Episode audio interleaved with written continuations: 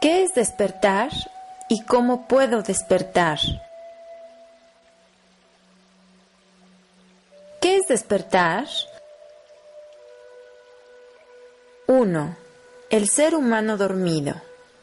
Una persona dormida es la que se olvida de sí misma mientras vive y actúa, y por lo tanto no es consciente de sí, de su propio ser en la vida cotidiana. Tiene la capacidad de trabajar, convivir con otros, alimentarse, etc., pero no permanece atento y consciente de sí mismo mientras realiza lo anterior. Esto impide que se dé cuenta de qué es, de su propio ser. Las causas que mantienen al ser humano dormido son tres. El pensamiento no dirigido, el pensamiento dirigido y la atención dirigida exclusivamente al exterior.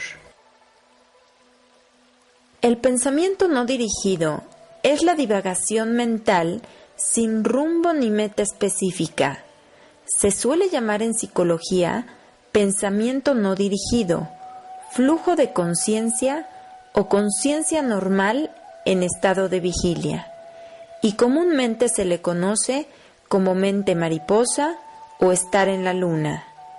Es esencialmente caótico e involucra pensamientos, percepciones, recuerdos, imágenes y sentimientos.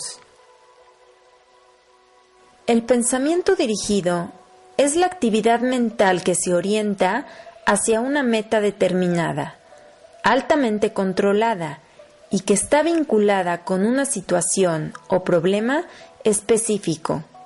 El razonamiento, la solución de problemas y el aprendizaje de conceptos son ejemplos comunes de pensamiento dirigido.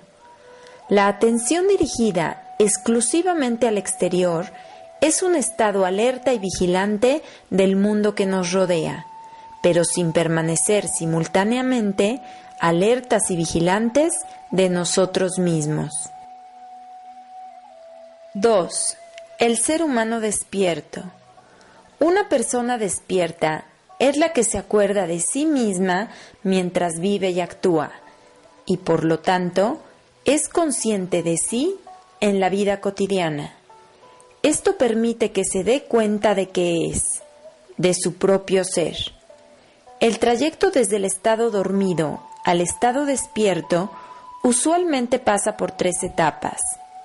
En la primera etapa, como resultado de haber practicado consistentemente las técnicas y meditaciones para el desarrollo de la atención que colaboran con el logro del despertar, la persona ocasionalmente despierta, para momentos después volver nuevamente a quedar dormido.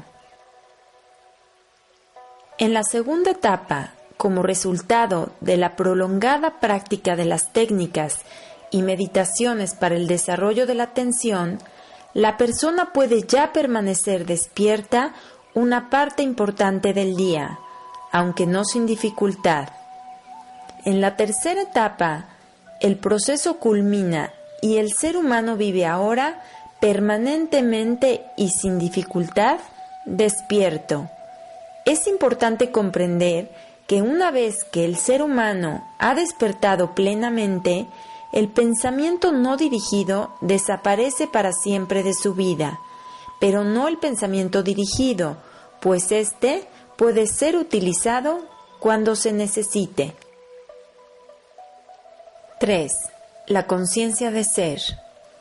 Es el estado de profundo aquietamiento mental o ausencia de pensamientos al que llega con la práctica una persona despierta. En ocasiones, en este estado, se tienen dos tipos de experiencias adicionales que podríamos considerar de orden superior, la vivencia de unidad y la de eternidad. En la vivencia de unidad se experimenta que uno es un solo ser con todo lo que percibe a su alrededor. En la de eternidad se experimenta que uno es eterno y no puede dejar de ser. 4. La conciencia de ser absoluto en estado de éxtasis. Es una vivencia de éxtasis, La palabra éxtasis proviene de ex, privación o fuera de, y del griego stasis, acción de estar. La persona que experimenta este tipo de éxtasis deja de ser consciente del mundo, incluido el propio cuerpo, y de cualquier actividad mental, como son los pensamientos, las emociones y las imágenes mentales. En esta vivencia no solo se tiene la experiencia de unidad y eternidad, sino de ser el uno y único ser que eternamente es. 5. La conciencia de ser absoluto. Esta vivencia implica que aún saliendo la persona del estado de éxtasis, permanece la conciencia de ser el uno y único ser que eternamente es. ¿Cómo puedo despertar?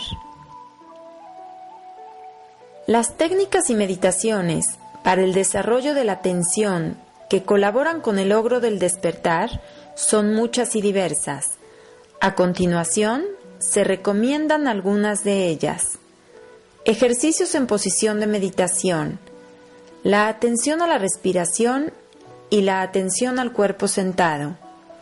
La atención a la respiración implica centrar la atención en el labio superior, inmediatamente debajo de las ventanas de la nariz, y limitarse a observar calmadamente la sensación del aire que entra y sale por la nariz.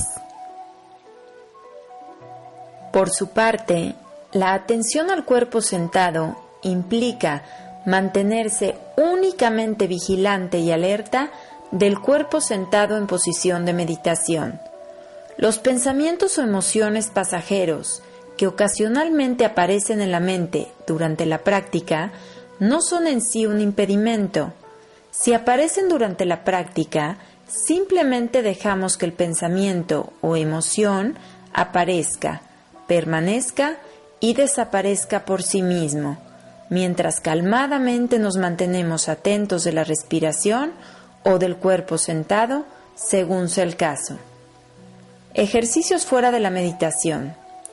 La atención a las posiciones y movimientos del cuerpo y la atención a todo lo que se hace. La atención a las posiciones y movimientos del cuerpo implica que uno debe mantenerse completamente alerta del caminar mientras camina. Mientras uno permanece de pie, debe mantenerse atento al cuerpo parado. Cuando uno permanece sentado, debe mantenerse atento al cuerpo sentado. Cuando permanece recostado, la atención verifica el estado recostado.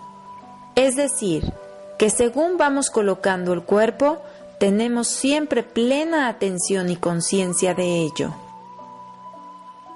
Por su parte, la atención a todo lo que se hace es una ampliación del ejercicio anterior. Implica mantener una actitud atenta y lúcida de todo lo que hacemos.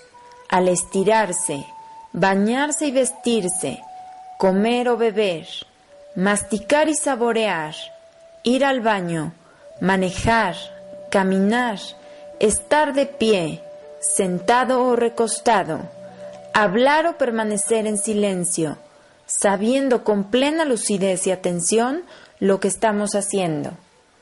Otros ejercicios de atención recomendados.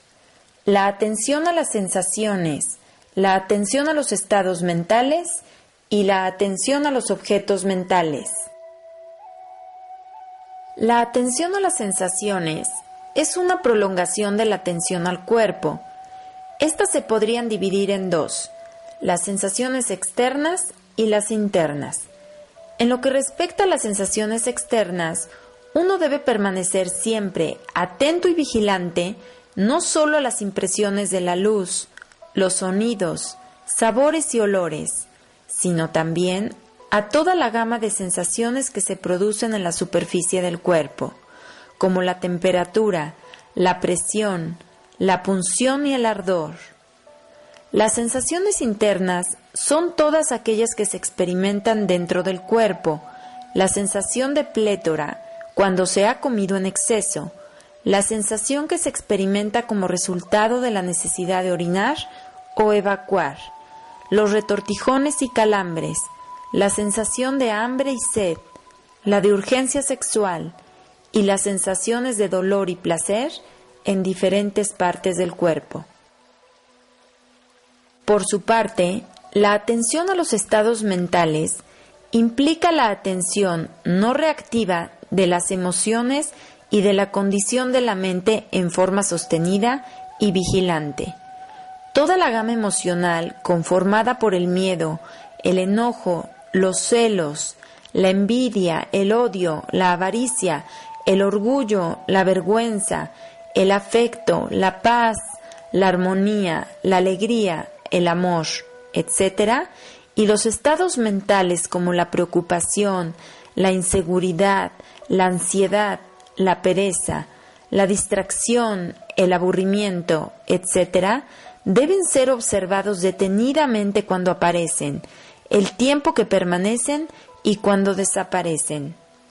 Finalmente, la atención a los objetos mentales, es decir, a los pensamientos que aparecen y desaparecen en la mente, pueden llevarse a cabo tanto sentado en meditación como también en la vida cotidiana.